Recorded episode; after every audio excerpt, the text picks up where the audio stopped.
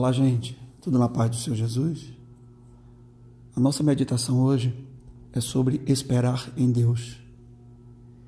E esperar é uma, é uma arte, esperar é uma ciência, é um treinamento, uma técnica que a gente tem que ter para não esperar as coisas com ansiedade tal que boicote a própria chegada daquilo que a gente espera. É? é? muito difícil esperar, não é? Quando um filho vai nascer, a gente já não aguenta mais a espera, né?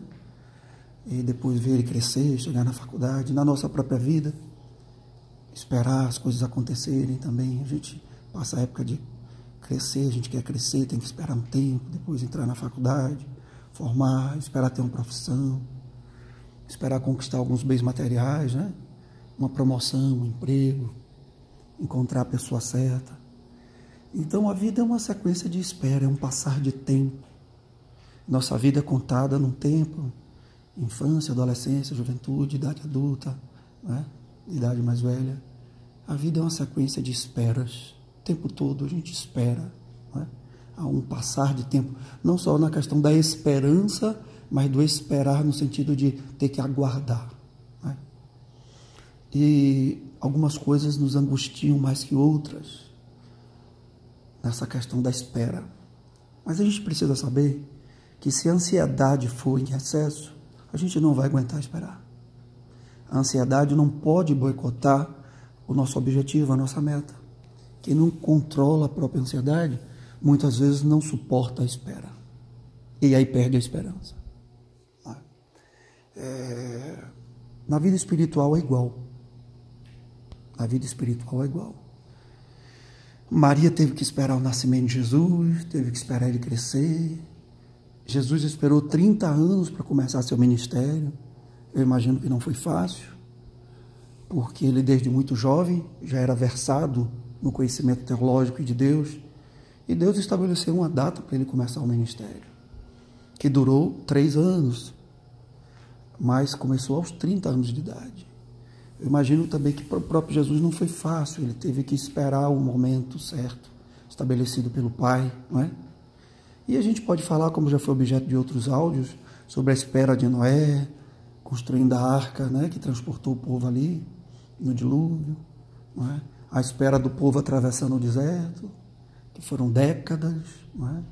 no caso de Noé foi mais de um século, e, e por aí vai, a vida a Bíblia mostra quantos servos de Deus precisaram esperar. Davi, já falamos, fugindo de Saul durante 13 anos, esperando a promessa de Deus, e ela chega.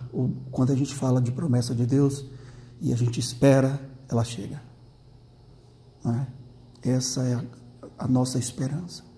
Porque Deus não falha, Deus não erra, Deus não esquece, Deus tem poder para fazer cumprir o que Ele diz. De nossa parte, o que nós precisamos é construir uma aliança com Deus porque Deus cumpre a sua parte nas alianças. É? Muitas vezes, para nós, o que resta é esperar.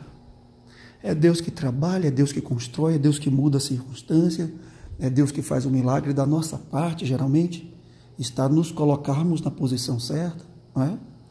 fazendo aquilo que Deus pediu que fizéssemos, abrindo mão do erro, abrindo mão daquela conduta que boicota aquilo que a gente espera aprendendo a perdoar, a amar, ou seja, nos colocando numa posição de santidade, afastado do pecado, né? fugindo daquilo que nos destrói, que o pecado nos destrói.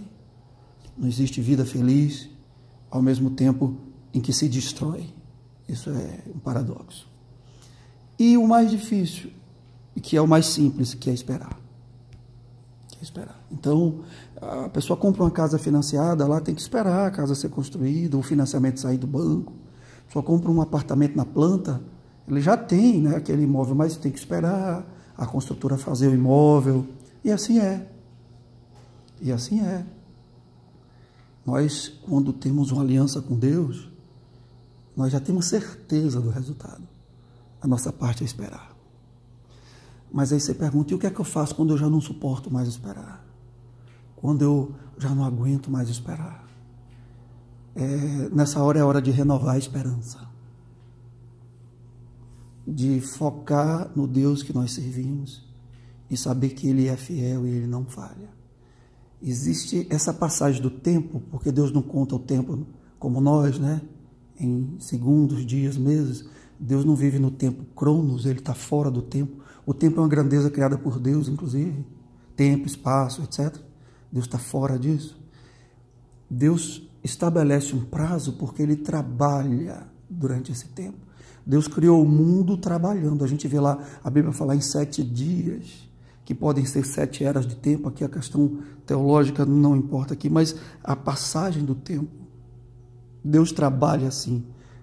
Deus trabalha num processo de construção, principalmente quando ele precisa trabalhar com pessoas, porque ele não violenta o livre-arbítrio de ninguém. Então Deus também espera. Quantas vezes Deus tem esperado você e a mim? Quanto tempo Deus tem esperado você se render a Ele? Quanto tempo, quantos anos, quantas décadas talvez Deus tem esperado a sua rendição a Ele, para que Ele possa também fazer a parte dele e você esperar nele. Deus já se frustrou várias vezes nos esperando, mas nós não, nós não nos frustramos esperando Deus. Há um texto lindo no Salmo 42 onde o servo de Deus está aflito, angustiado aqui, esperando em Deus algumas vitórias contra seus inimigos, e sua alma já está para sair pela boca, ele já não aguenta mais esperar. E ele se lamenta, Deus me ajude contra os meus inimigos. Mas lá no último versículo do Salmo 42, no versículo 11, ele faz uma declaração linda para ele mesmo e diz: Por que estás abatida, ó minha alma? E por que te perturbas dentro de mim? Espere em Deus, pois ainda o louvarei, a Ele que é o meu socorro e o meu Deus. Salmo 42, 11. Que nós, assim como o salmista, esperemos em Deus, Ele não nos decepciona, Ele está pronto também nos esperando, depositando, esperando antes de tudo que você deposite a sua confiança, a sua fé, a sua esperança e a sua espera nele, porque Ele é fiel. Espere em Deus, espere em Deus porque Ele é a certeza de vitória. Não existe Deus fiel como Ele. Ele é poderoso e fiel para cumprir tudo aquilo que nos prometeu. Deus te abençoe nesse dia.